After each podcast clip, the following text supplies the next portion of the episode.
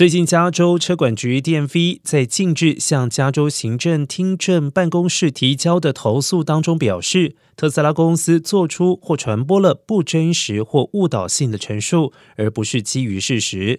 DMV 指责特斯拉公司在宣传该公司标志性的自动驾驶和全自动驾驶功能和技术时，涉及虚假广告。指特斯拉电动汽车制造商在其网站上用广告语言误导了消费者。据了解，如果投诉成功，DMV 提出的补救措施可能会相当严厉，包括吊销该公司在加州制造或销售汽车的许可证。而目前，特斯拉对 DMV 的投诉尚未回应。